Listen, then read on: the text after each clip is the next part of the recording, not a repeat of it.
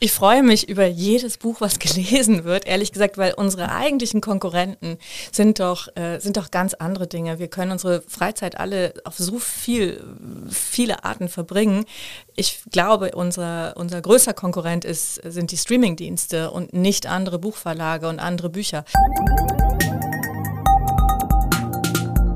Economy mit K mit Martin Dovideit. Herzlich willkommen beim Kölner Stadtanzeiger, willkommen bei Economy mit K. Das K steht hier immer für Köln und ich spreche mit Menschen, die die Wirtschaft in Köln und der Region vorantreiben. Aber zuerst ein paar Worte von unserem Sponsor. Economy mit K wird unterstützt von der Köln Business Wirtschaftsförderung. Die Köln Business Wirtschaftsförderung ist erste Ansprechpartnerin für Unternehmen in Köln. Mein Name ist Martin Dovideit und heute ist Sabine Kramer bei mir. Sie ist Geschäftsführerin des Dumont Buchverlags. Hallo Sabine. Hallo. Ich freue mich, dass du da bist. Wir sind ja mehr oder weniger Nachbarn. Ähm, bei uns im äh, Verlaggebäude an der äh, Amsterdamer Straße in Köln gibt es so ganz viele leere Büros, wo nichts drin ist, nur Schreibtische und Bildschirme und äh, bei euch im Eckbüro ganz hohe Bücherwände. Ihr seid der Buchverlag. So ist es, genau. Das äh, finden alle immer sehr schön, wenn sie an der Amsterdamer Straße vorbeigehen und bei uns in die Fenster gucken, dass man da so viele Bücher sieht, ähm, die aber natürlich da nicht zur Dekoration stehen, sondern die sind unser Arbeitsmaterial und ähm, machen aber nebenbei auch eine schöne Atmosphäre.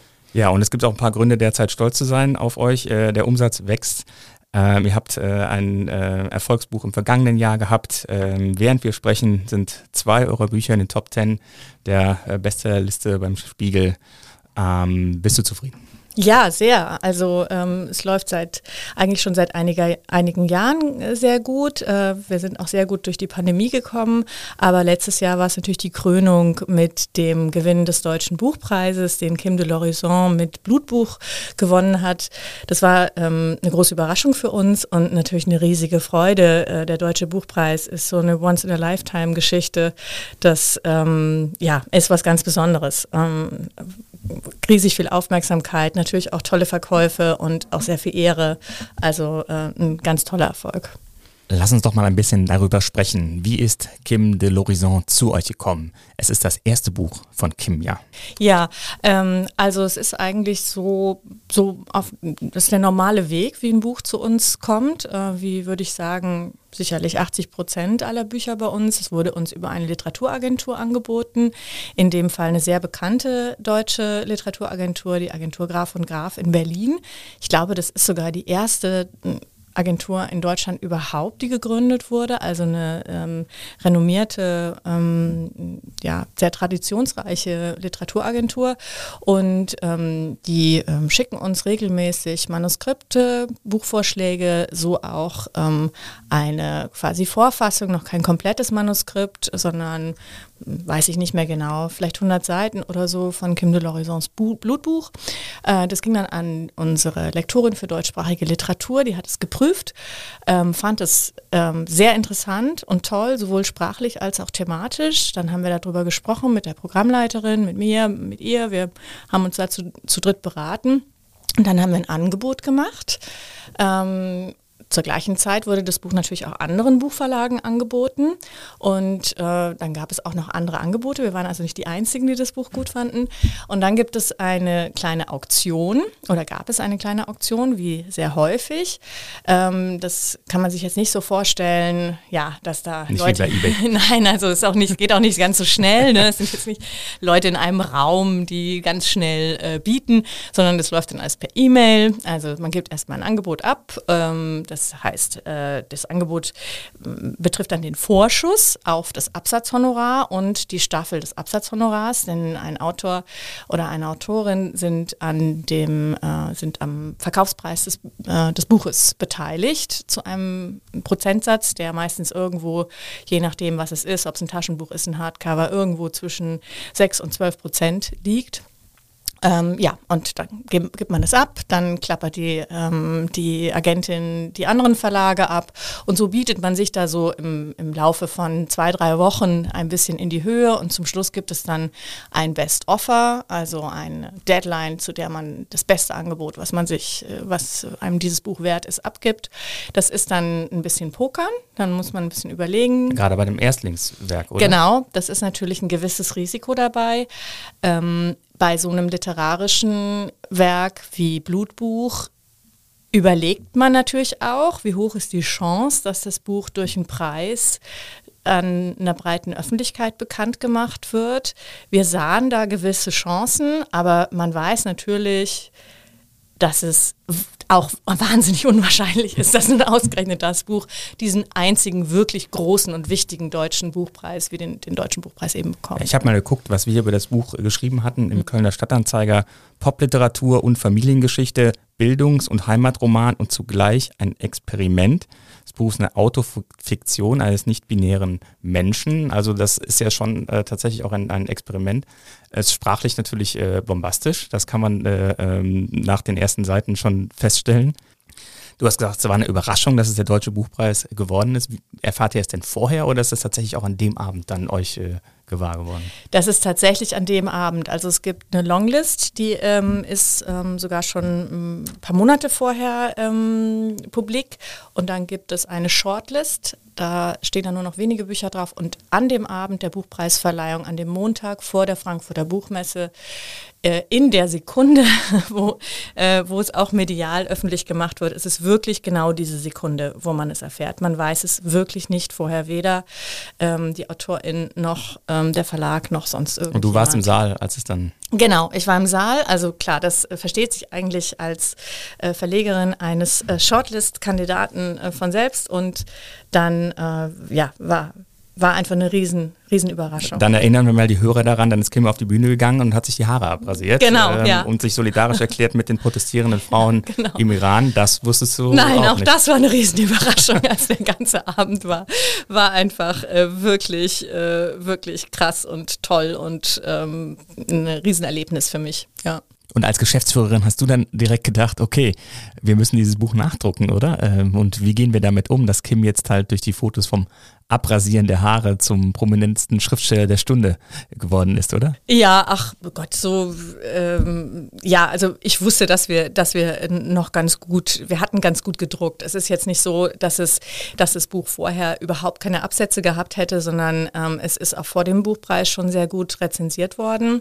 Das heißt, äh, wir hatten auch vor dem Buchpreis schon, ähm, hat sich hat sich da viel bewegt. Ne? Äh, das war jetzt nicht so ein, so ein winziges, winziger Kandidat in unserem Programm, weil das Thema einfach ähm, sehr im Fokus ist und viele Leute interessiert und, ähm, und ich glaube auch, ein großes, ganz großes Bedürfnis auch gerade bei jungen Leuten besteht, sich mit dem Thema ähm, Identität und Gender auseinanderzusetzen. Und ähm, ja, von daher, wir haben nachgedruckt natürlich, aber wir waren zu keiner Zeit äh, nicht lieferbar. Das hat alles gut geklappt. Ähm, es war auch deshalb eine ganz lustige äh, Kleinigkeit und zwar alle Bücher, die auf der Shortlist standen, ähm, wurden alle bei der gleichen Druckerei gedruckt, bei CPI. Das ist eine sehr große Druckerei und äh, die haben quasi für den Buchpreisträger oder die Buchpreisträgerin schon mal kon ein Kontingent reserviert und mussten im Grunde nur noch aufs Knöpfchen drücken. Welche oh. Vorlage genau. sie über den Druck genau. äh, über die Druckmaschine schicken. Ja, also immer 50.000 Stück waren es dann in den nächsten Wochen dann aber schon. Also das, genau, ja. ja. Mhm. Kim hat natürlich auch provoziert mit dem einen oder anderen Auftritt.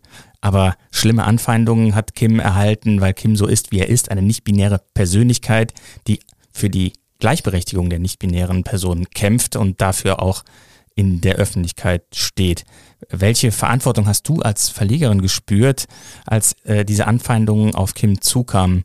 Wie seid ihr vorgegangen, ihn zu schützen, dafür zu sorgen, dass das nicht aus dem Ruder läuft? Ja, da habe ich natürlich, ähm, spüre ich schon eine große Verantwortung. Ähm, es ist, es war dann wieder ganz gut, dass das Ganze während der Frankfurter Buchmesse passiert ist, denn die Frankfurter Buchmesse ähm, hat ein ähm, sehr gutes Sicherheitskonzept und ist darauf eingestellt, äh, dass es zu Anfeindungen kommt und äh, es ist sehr viel Polizei vor Ort, sehr viel Sicherheit, also es, ähm, auf der Buchmesse selbst ähm, kann eigentlich relativ wenig passieren.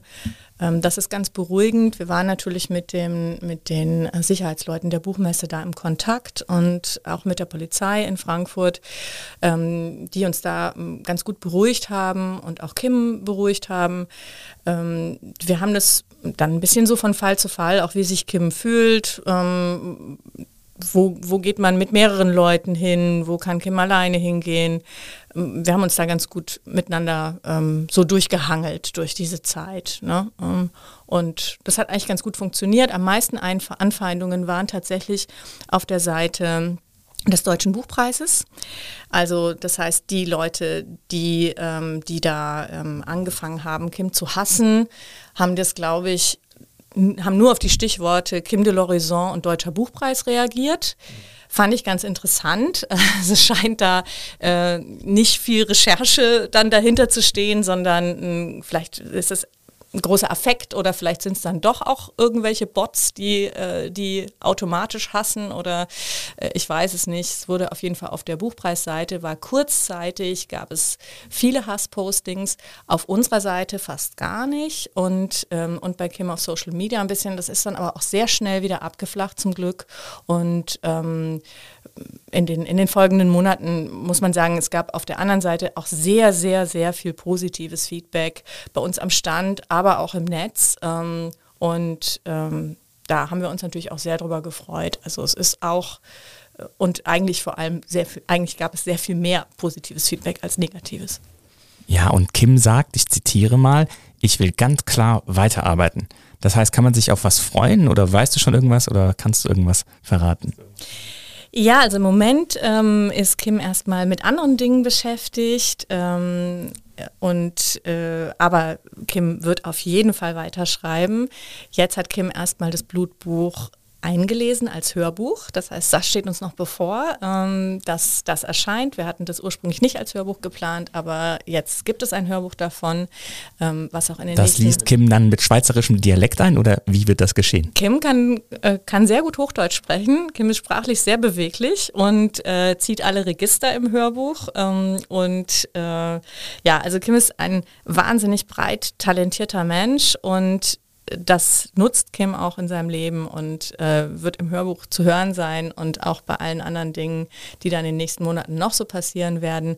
Und äh, wir freuen uns natürlich auf ein neues Buch, aber es gibt noch kein konkretes Datum und noch, auch noch kein konkretes Buch jetzt. Ich kann mir den Druck nur unglaublich äh, schwer vorstellen, wenn man so ein äh, Erfolgsbuch halt hingelegt hat. Wie geht man das zweite an. Ich ja, aber ich glaube, wenn es so aus dem Herzen kommt, wie dieses äh, ja doch autofiktionale Werk Blutbuch, ähm, dann, äh, ich glaube nicht, dass Kim es als, boah, das war jetzt mein Bestseller, ähm, jetzt muss ich einen zweiten Bestseller schreiben, sieht, sondern, ähm, sondern dass es ja wirklich um Dinge geht, die Kim sehr am Herzen liegen. Und äh, das wird bestimmt auch beim zweiten Mal klappen. Wie wichtig ist denn generell das Branding von Autoren geworden? Ist das so, dass äh, der Name zieht und man ähm, einmal versucht, so einen Namen halt bekannt zu machen und dann, ähm, dass der Erfolgsgarant ist für weitere Bücher? Ja, äh, genau so ist es eigentlich. Also die, die Marke ist äh, der Autor, der Autor oder die Autorin. Es ist nicht der Verlag, also es ist immer wieder für uns, ja genau, es ist für uns immer wieder, ähm, wieder überraschend und auch ein bisschen frustrierend, wie wenig Leute die Verlagsnamen kennen oder es gibt da immer wieder Untersuchungen, es werden Leute befragt, die aus einer Buchhandlung kommen und werden gefragt, äh, wie denn der Verlag heißt, äh, von dem sie gerade ein Buch gekauft haben. Die wenigsten wissen es. Also es gibt wenige Verlagsnamen, die wirklich bekannt sind. Ähm, die Marke ist der Autor und die Autorin und äh, es ist sehr wichtig, dass man bekannte Autorinnen und Autoren im Programm hat, denn der Markt hat sich konzentriert sich äh, immer mehr und auch schon seit langem auf die großen Namen. Und äh, interessanterweise ist es äh, durch die Digitalisierung auch noch mehr geworden. Also bei den großen Online-Händlern ähm, in Rankings ähm, sind einfach, wird immer wieder die Bestsellerliste äh, reproduziert und immer wieder die großen Namen und die ganz große Masse der vielen, vielen Büchern, die man, die man darunter noch entdecken könnte für sich, die sind digital meistens nicht so gut sichtbar. Deshalb sind uns auch die, ähm, die Buchhandlungen so wichtig. Das ist im Grunde das wichtige Schaufenster, denn dort wird ähm, auch mal quer empfohlen. Also da die Buchhändlerinnen kennen sich unheimlich gut aus und äh, da kann man fragen, ich habe das und das gelesen, das hat mir gut gefallen, haben Sie was ähnliches? Und dann wird einfach was was genommen, was vielleicht nicht gerade auf der Bestsellerliste steht oder was kein Algorithmus finden würde, sondern was nur ein menschliches Hirn findet. Ähm, und auch durch Stöbern im Geschäft, also was auf den Tischen liegt, findet man neue Bücher und, und wirbelt diesen ganzen großen Topf an Veröffentlichungen neu durcheinander. Das passiert digital und durch Algorithmen leider sehr wenig. Die Buchbranche ist ja äh, eine der Branchen, die schon sehr früh mit der äh, mit E-Commerce äh, und dem Erfolg von Amazon natürlich konfrontiert wurde. Ist da mittlerweile der Frieden gemacht? Also hat sich der Marktanteil jetzt so angeglichen? Man weiß, wie viel online verkauft wird, wie viel in Buchhandlungen verkauft wird, oder ist das immer noch ein großes Umschiften? Ja, das ist eigentlich relativ stabil, muss man sagen. Ne? Das ist ähm, auch die, ähm, die kleineren Buchhandlungen und die großen Buchhandelsketten haben mittlerweile gute Online-Auftritte und Shops, über die auch relativ viel läuft. Es war ganz interessant, es gab eine Zeit in der Pandemie, wo plötzlich viel mehr über die Online-Shops der kleineren Buchhandlungen verkauft wurde als über Amazon. Das lag aber einfach auch daran, dass Amazon eine Zeit lang keine Bücher verkauft hat während der Pandemie, weil sie so überlastet waren, alle möglichen anderen Produkte zu verkaufen und äh, ja, dadurch äh, quasi ein, sie einfach weniger Bücher verkauft haben in der Zeit. Ja. Das heißt, die lokalen Buchläden haben tatsächlich profitiert. Und wie beobachtest du die Entwicklung im Einzelhandel? Wir haben ja jetzt die Pleite von Kaufhof gesehen, viele andere Einzelhändler auch, die mit Schwierigkeiten kämpfen. Ist das ein Problem, das auch die Buchbranche erfasst? Also schrumpft die Zahl der Händler, über die du die Bücher an den Mann bringen kannst?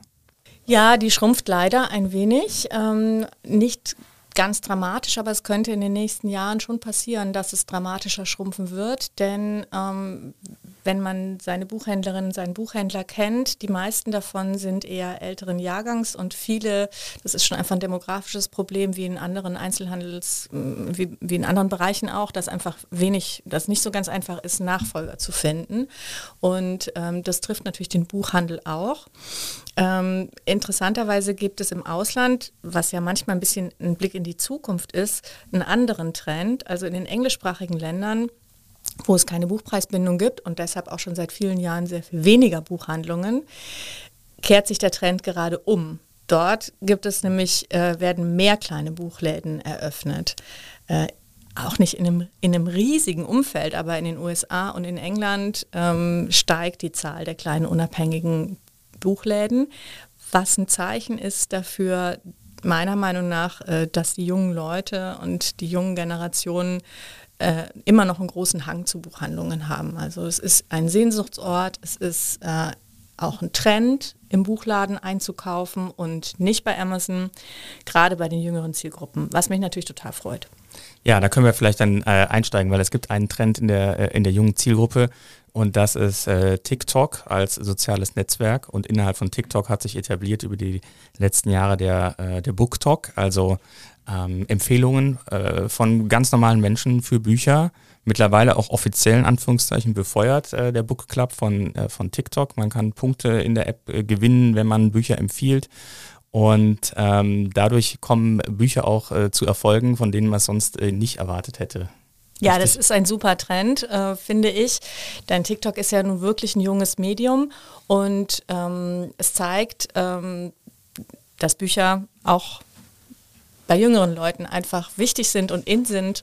Und ähm, das ist ganz toll. Anfangs waren das Genres, mit denen wir als Verlag relativ wenig zu tun haben, also der sogenannte Romance-Bereich, also romantische ähm, Liebesromane, gerade für die viel von jungen Frauen gelesen werden.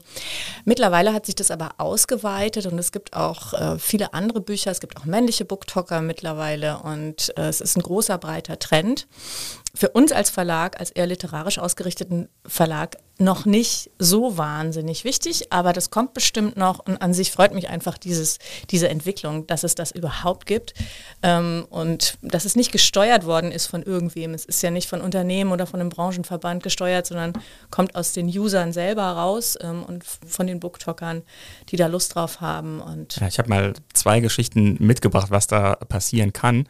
Äh, da war die Tochter eines Hobbyautoren der über 14 Jahre neben seinem normalen Job einen Thriller geschrieben hat. Und die Tochter war halt stolz, dass er das trotz Erziehung der Kinder etc. Äh, durchgehalten hat. Nur hat er halt keine von den Büchern verkauft.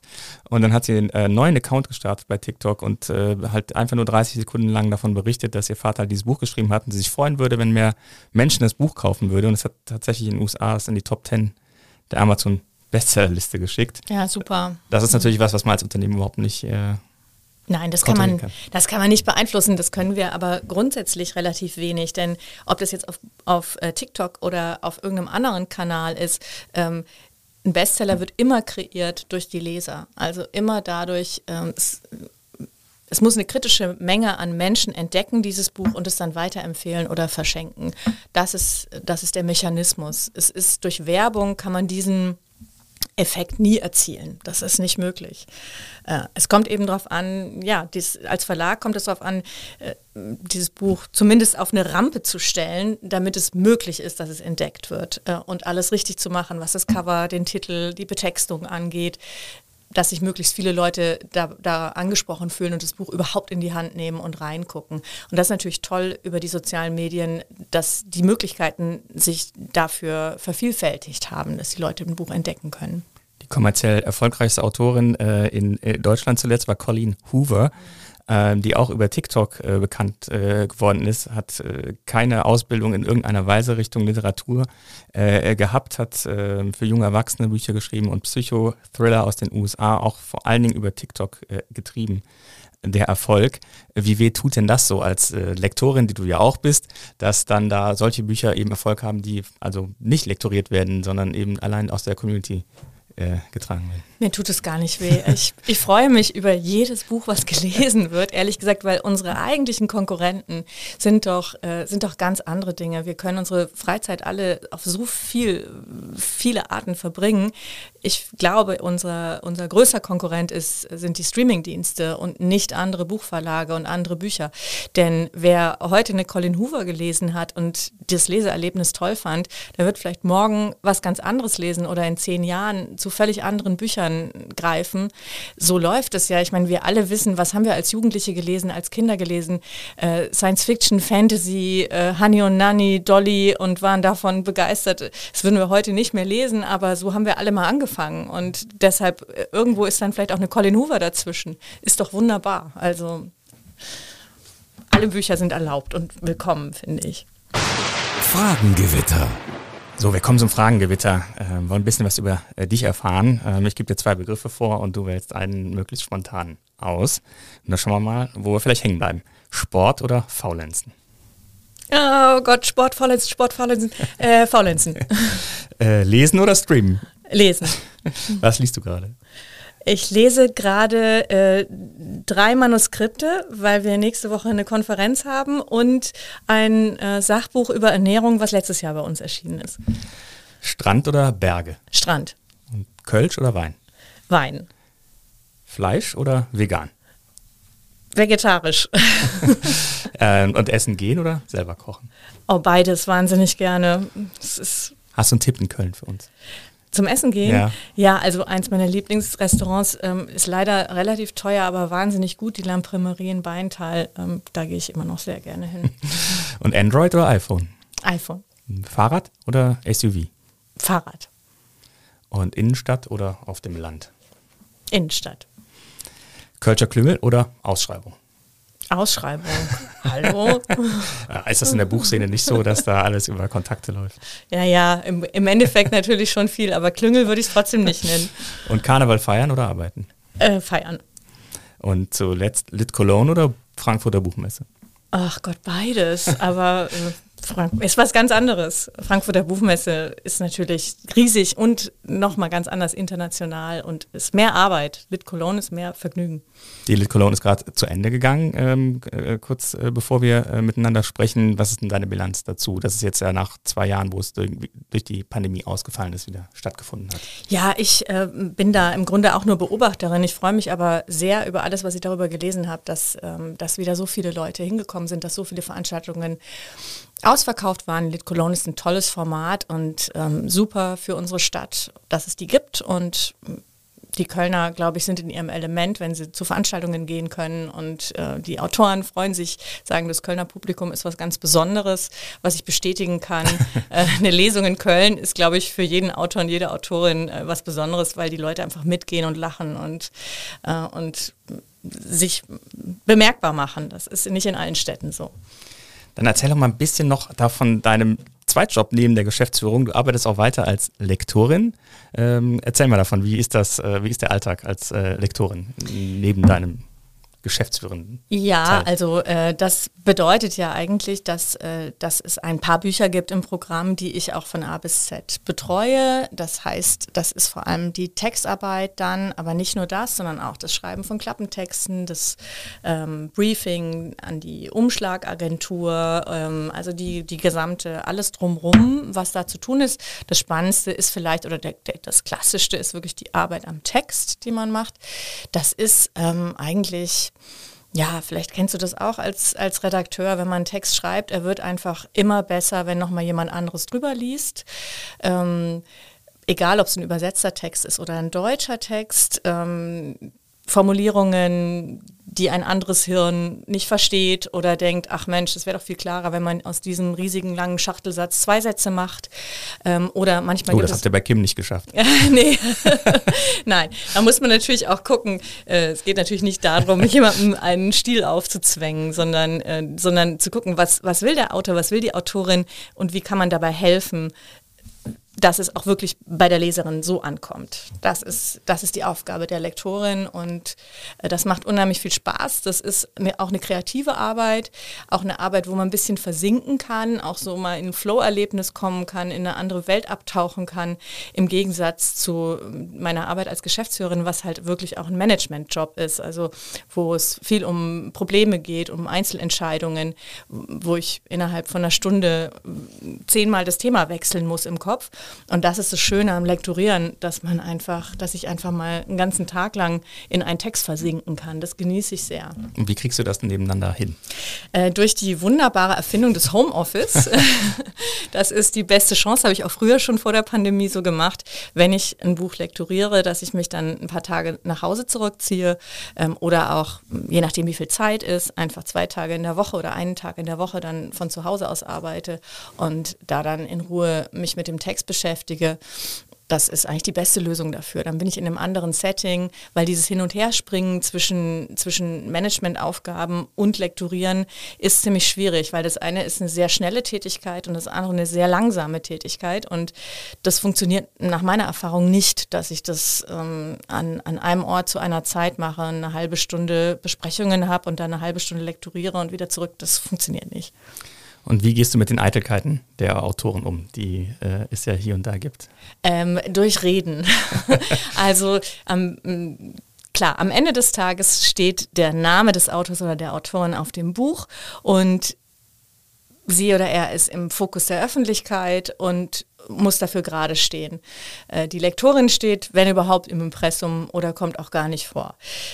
Dem muss man sich natürlich unterordnen, das ist klar die, die Aufgabe der Lektorin sehe ich äh, ein bisschen als eine Art äh, Anwältin des Lesers. Also zu sagen, hm, hallo, wir Leser verstehen aber nicht, was du hier schreiben wolltest oder was, was war eigentlich der Hintergrund? Was wolltest du uns damit eigentlich sagen, dass man diese Frage überhaupt mal stellt, bevor ein Buch gedruckt wird?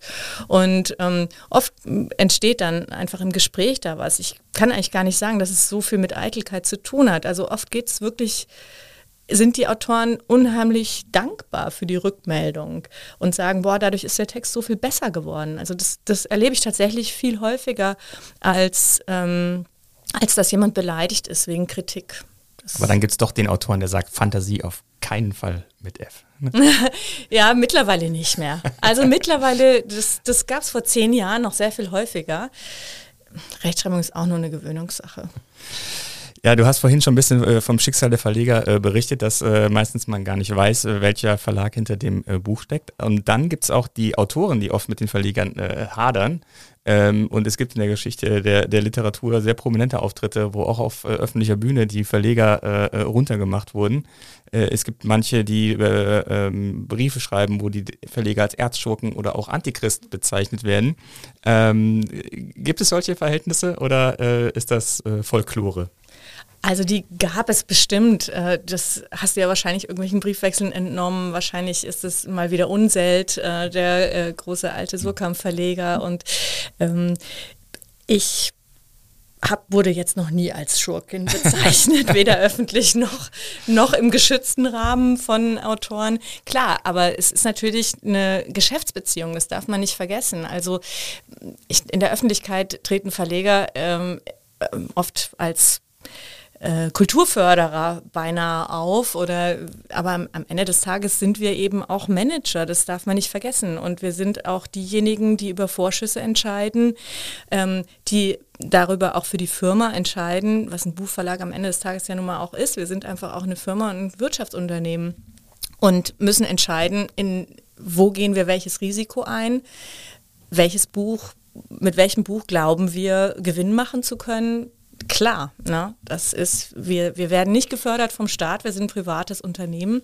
Darum geht es. Wir haben Angestellte, die bezahlt werden wollen, die ähm, gut bezahlt werden wollen und so weiter. Und du hast jetzt mhm. einen neuen Autoren äh, zu euch gelockt äh, in den Verlag, auf den du besonders äh, stolz bist. Kannst du gleich sagen, wer das ist? Ähm, und ich glaube, da ähm, geht man dann schon auch ein gewisses Risiko ein, gerade wenn es schon ein bekannter Name ist. Klar, also wenn man die Möglichkeit hat, ähm, große Namen oder Autoren mit einem großen Namen zu akquirieren oder für den eigenen Verlag zu begeistern, ähm, ist es natürlich ein großes finanzielles Wagnis. Ähm, und auch ansonsten natürlich jemanden in der Mitte seiner Karriere ähm, in einen anderen Verlag zu holen oder für den, den, Autor auch einen Verlag zu wechseln, ist natürlich ein kleines Abenteuer. Äh, und äh, um äh, das, die, das Geheimnis zu lüften, es ist aber eigentlich auch überhaupt kein Geheimnis. Also ich freue mich sehr, dass im nächsten Herbst bei uns ein Buch von Axel Hacke erscheinen wird, der natürlich auch in journalistischen Kreisen sehr bekannt ist. Als Kolumnist, Kolumnist, als Kolumnist von der Süddeutschen Zeitung, genau, oder Süddeutschen Magazin.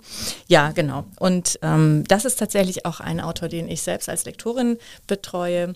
Äh, das Buch ist aber noch nicht abgegeben. Ich habe noch nicht angefangen zu lektorieren, aber es äh, kann nicht mehr lange dauern. Spät, nein, nein, ist alles, ist alles im Rahmen. Äh, Freue mich schon sehr drauf. Ja, dann lass uns aber vielleicht auch noch ein bisschen um, das, äh, um den Management-Aspekt dann tatsächlich auch mal sprechen. Ich habe hier ein Buch mit, das ich nicht erwähnen werde, ist von einem Konkurrenzverlag, aber es zeichnet sich vor allen Dingen dadurch aus, dass es sehr klein ist und sehr wenige Seiten hat und trotzdem 15 Euro kostet, ähm, sehe ich da den Trend der Papierpreise in einem Produkt sich äh, widerspiegeln? Ist das äh, eines der Probleme der äh, vergangenen Zeit, dies zu, zu managen? Geld. Ja, ähm, ist es. Also es ist äh, so, da muss man vielleicht voranschicken, ich weiß nicht, ob das alle wissen, dass es ähm, gebundene Ladenpreise in Deutschland gibt. Das gibt es für sehr wenige Produkte meines Wissens noch für Medikamente. Ansonsten sind die, ähm, obliegen die Preise dem Markt geschehen. Aber Bücher kosten überall genau das Gleiche. Das muss man auch nochmal ganz deutlich sagen. Also in einer kleinen Buchhandlung um die Ecke kostet ein Buch genau das Gleiche wie auf Amazon oder bei anderen Plattformen. Rabatte gibt es bei Büchern nicht, die, vers äh, die äh, verstoßen gegen die Buchpreisbindung. Nun ist es so, äh, dass das natürlich nochmal eine ganz neue Verantwortung oder eine ganz besondere Verantwortung für die Verlage ist. Denn die Verlage ähm, setzen diese Preise fest. Und damit setzen die Verlage eigentlich die Voraussetzung für die gesamte Wertschöpfungskette an einem Buch. Wenn wir den Preis zu niedrig machen, haben Buchhandlungen keine Chance, damit ähm, was zu verdienen und auch die Autoren nicht. Das darf man nicht vergessen, denn das ist der Preis, von dem alles bezahlt wird am Ende. Und äh, am wichtigsten sind die Buchpreise eigentlich für die Buchhandlungen, weil der Rabatt, der da weggeht, ähm, ist ja enorm. Also das ist ja ähm, wie bei anderen Produkten auch, dass der Händler irgendwas zwischen 40 und 50 Prozent äh, bei dem bleibt von dem Ladenpreis. Ne? So, äh, nun wurden sehr lange die Buchpreise kaum angehoben. Also seit ich angefangen habe vor 20 Jahren in der Buchbranche, ist da relativ wenig passiert. Hardcover, normales Hardcover, normaler Umfang hat gefühlt 20 Jahre 20 Euro gekostet. 1990 am Anfang, irgendwann 20 Euro, was ja nun wirklich keine, kein großes Anheben von dem Preis ist. Taschenbücher haben eine gefühlte Ewigkeit 9,90 Euro gekostet oder 10 Euro. Ähm, während die Welt sich weiterentwickelt hat, die Preise gestiegen sind, ähm, hat die Buchbranche eigentlich daran festgehalten, da äh, an, an diesen Preisen auch im, Gedenk, im Denken, dass das so wichtige psychologische Preisschwellen sind. Ähm, in den letzten Jahren ging es irgendwann nicht mehr und es ist so, dass uns auch die Händler bitten, die Preise zu erhöhen, weil sie auch mit den gestiegenen Energiekosten nicht mehr klarkommen. Sie brauchen die Möglichkeit, ähm, Geld zu verdienen mit Büchern. Und deshalb mussten wir viele Preise erhöhen. Während bei uns, ähm, und die Papierpreise sind natürlich auch gestiegen, es geht natürlich auch um den Verlag. Das will ich jetzt nicht, will nicht so tun, als wären wir nur für die, für die, für die Buchhändler da. Also bei uns, ähm, das ging ja auch groß durch die Presse, im letzten Jahr sind die äh, sind die Preise für Papier und Materialien äh, um mindestens 30 Prozent gestiegen. Ähm, so über, über alles. Ne? Es gibt, ist unterschiedlich. Also Papier die Papiere sind unterschiedlich teuer. Die Zeitungspapier ist viel schlimmer gewesen. Ja, ja, ja. Es kommt drauf an. Also es gibt Papiere, die, da gab es eine größere Steigerung, es gab Papiere, wo es eine weniger große Steigerung gab. Aber ich würde mal sagen, so ähm, alles, ähm, alles zusammengenommen waren es mindestens 30 Prozent. Die Buchpreise sind dagegen bei uns im Verlag um ungefähr 10 Prozent gestiegen. Also das ist, ähm, ist immer noch moderat, was da passiert ist. Und ähm, es geht aber einfach nicht anders. Also weder Buchhandlungen noch Verlage noch Autoren äh, können von diesen sehr niedrigen Preisen leben. Das Beispiel, was du gerade gebracht hast, 15 Euro. Ich sehe dieses Buch ja vor mir. Ich bin ehrlich gesagt ein bisschen entsetzt, dass dieses Buch nur 15 Euro okay. kostet. Ähm, weil Siehst du da, ich blicke als Kunde drauf und du guckst als Verlegerin drauf. Ja, also es ist, es ist, äh, das, da sieht man auch, man muss mal überlegen, was kriegst du denn für 15 Euro alles? Ne? Also ähm, 15 Euro ist ja, also ein Glas Wein in der Kölner Gastronomie ein einigermaßen gutes Glas Wein äh, kostet ja schon sieben Euro oder acht. Und es ist ein Buch. Ja. Damit kannst du dich sehr viel länger beschäftigen. Ja, also die, die Schwellenpreise sind natürlich tatsächlich gefallen. Ne? Also Romane von Spitzenautoren, äh, die sind ja auch äh, der, durchaus für über 30 Euro genau. äh, im Laden mittlerweile. Genau, also ein, ein, einen normalen Roman für 20 Euro ist mittlerweile relativ selten. Ne? Ähm, aber ist auch gut so. Und hat es auch einen äh, e-, Effekt dadurch, dass die äh, Kosten halt gestiegen sind und ähm, also sowohl für euch als auch für die, für die Händler dann auf die Zahl der Titel, die auf den Markt kommen? Also glaube ich, rückläufig in den vergangenen Jahren. Äh, letzte Zahl, die ich gesehen habe, 26.000 äh, äh, Bücher der Kategorie Literatur, die äh, pro Jahr auf den Markt gekommen sind. Das waren aber drei, vier Jahre vorher noch 30.000 ungefähr. Ist das auch eine Folge dieser ähm, Bestseller-Fokussierung, äh, ähm, dass die Zahl der Titel so ja. schrumpft. Ja, also das ist auch eine Entwicklung, die es schon seit vielen Jahren gibt. Äh, von den Buchhandlungen hören wir schon seit vielen Jahren, bitte, bitte bringt nicht so viele Bücher raus, bringt nicht so viele Bücher raus. Wir wissen noch gar nicht, wohin damit. Ähm, das ist ja auch richtig. Also da, da, schlagen auch zwei Herzen in meiner Brust. Einerseits ist es natürlich unsere Aufgabe, eine möglichst große Vielfalt an Büchern ähm, rauszubringen. Wir, wir wollen doch eine lebendige, vielschichtige Buchlandschaft haben und wir wollen ja auch ähm, den Leuten möglichst viel zugänglich machen. Übersetzungen aus, wir haben jetzt im neuen Programm eine Übersetzung aus dem Chinesischen. Das ist unheimlich interessant. Das ist, das, wir wollen ja, dass man sowas lesen kann. Ne? Klar, auf der anderen Seite äh, muss, es sich, äh, muss es sich irgendwie rechnen und ähm, wie vorhin schon gesagt, es konzentriert sich seit vielen Jahren immer mehr auf die großen Namen. Also ähm, daran lässt sich nicht, nicht viel ändern und da lernen die Verlage natürlich auch ein bisschen dazu. Teilweise ist es aber auch so, da muss man auch aufpassen bei diesen Zahlen. Teilweise geht es auch um die Weiterverwertungen, also dass man zum Beispiel von einigen Büchern dann kein Taschenbuch mehr macht. Ne? Das, ist, das Buch ist aber trotzdem als Hardcover und als E-Book auf dem Markt, es ist zugänglich, es gibt dann vielleicht nicht noch eine zusätzliche Taschenbuchverwertungsstufe. Denn ähm, der Taschenbuchmarkt hat sich in den letzten Jahren auch ein bisschen verändert. Also die Leute greifen weniger zu Taschenbüchern, warten auch weniger auf die günstige Ausgabe, was ich dann was ich andererseits auch wieder ganz gut fürs Gewissen finde, weil es zeigt, dass äh, der Preis keine große Schwelle ist. Sonst würden ja mehr Leute wie früher aufs Taschenbuch warten, bis das Buch endlich in günstigerer Form vorliegt. Das ist aber nicht so. Ja. Du hast eben schon gesagt, dass äh, der eigentliche Wettbewerb sind die Streamingdienste, weil man da auch viel ähm, äh, Zeit verbringt mit eben erzählerischen Stoffen. Gibt es denn da auch das Abwandern der Texte sozusagen ins äh, bewegte Bild? Also geht euch der, der Stoff aus, um gute Bücher zu verlegen, weil äh, da natürlich auch eine Menge Geld verdient werden kann mit guten Drehbüchern?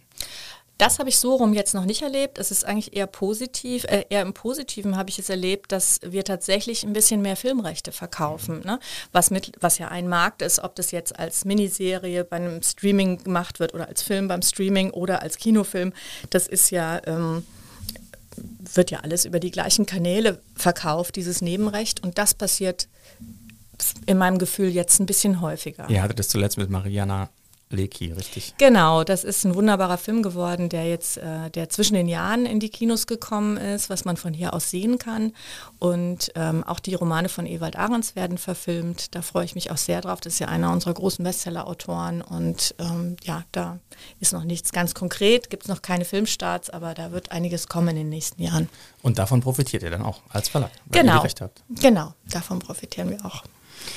Ähm, dann äh, vielleicht noch eine, äh, ein Thema. Ähm, ich habe gesehen, ein Viertel des Umsatzes macht die Buchbranche im November und Dezember. Ähm, das heißt, wie, wie lange zitterst du, äh, bis du weißt, ah, das Jahr war ein Erfolg oder es war äh, kein Erfolg? Zum Glück musste ich in den letzten Jahren nicht so viel zittern, weil wir oft auch schon im Januar einen großen Titel rausgebracht haben, so wie dieses Jahr auch, der neue Roman von Ewald Ahrens, Die äh, Liebe an miesen Tagen, was jetzt auch auf der Bestsellerliste noch steht. War kurz auch schon auf Platz 1, ja. Genau, ja, das ist natürlich super. Da hat man schon mal so ein Polster fürs Jahr sich aufgebaut.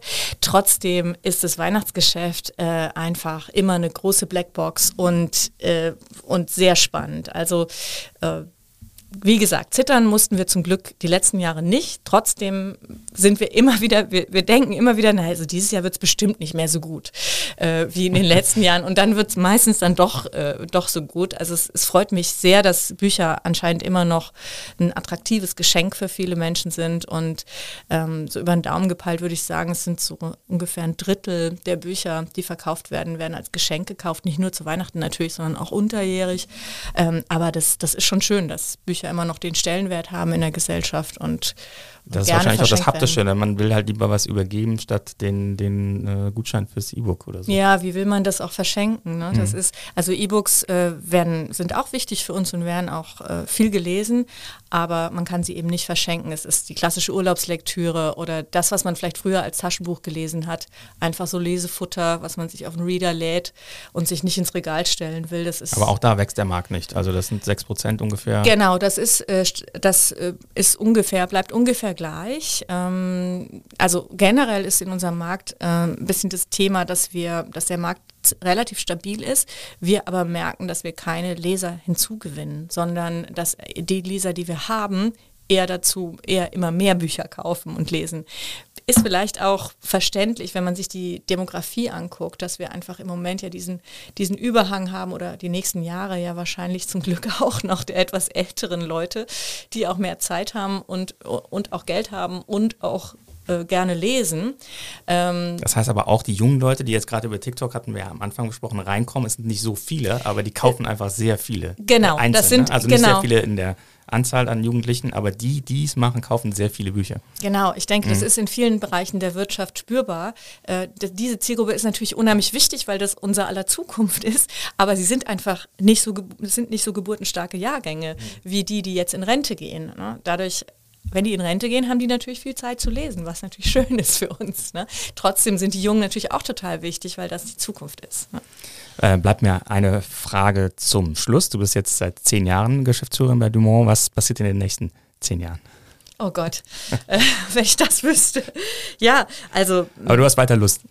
Ich habe auf jeden Fall weiter Lust. Klar, das Schöne an meinem Job ist, dass, dass er sich ständig verändert. Äh, mit jedem Programm, wir haben zwei Programme im Jahr, das ist immer wieder total schön, der Moment, wo unser neues, äh, unser neuer Katalog, den wir Vorschau nennen, erscheint. Äh, das ist großartig. Ich bin da sehr stolz immer drauf. Und äh, der, der, das Spannendste an meinem Beruf ist, dass ich mich ja ständig fragen muss, wie verändert sich die Gesellschaft? Was wollen die da draußen lesen? Was interessiert die gerade? Wie ticken die? Äh, das ist, das ist das, was, äh, was mich antreibt und was ich diskutiere mit meinem Team und weshalb ich alles, jeden Schnipsel, den ich lesen kann, in der Zeitung äh, lese und querbeet Fernseh gucke, um rauszufinden, äh, was die Leserinnen und Leser gerade bewegt. Bei den drei Manuskripten, die du gerade liest, ist eins dabei. ja, auf jeden Fall. okay, wir sind gespannt. Sabine, ganz herzlichen Dank für dieses Gespräch. Ja, ich danke dir auch. Das war Sabine Kramer, die Geschäftsführerin des Dumont Buchverlags. Und ähm, ich möchte Ihnen zum Schluss noch äh, einen weiteren Podcast aus dem Hause des Kölner Stadtanzeiger empfehlen. Das ist True Crime Köln von meinem Kollegen Helmut Frankenberg. Er erzählt dort ähm, Kriminalfälle nach, die äh, in Köln und in der Region geschehen sind. Äh, unter anderem zuletzt eine Folge zu Cold Cases, die die Kölner Polizei wieder neu aufrollt und äh, auf, auf Hinweise hofft. Also hören Sie dort auch gerne rein. Überall da, wo Sie auch diesen Podcast hören können, können Sie True Crime Köln hören. Und wir hören uns dann in der kommenden Woche wieder bei Economy mit K. Und wie immer, wir freuen uns über alle, die uns abonnieren und empfehlen. Tschö. Economy mit K wird unterstützt von der Köln Business Wirtschaftsförderung. Die Köln Business Wirtschaftsförderung ist erste Ansprechpartnerin für Unternehmen in Köln.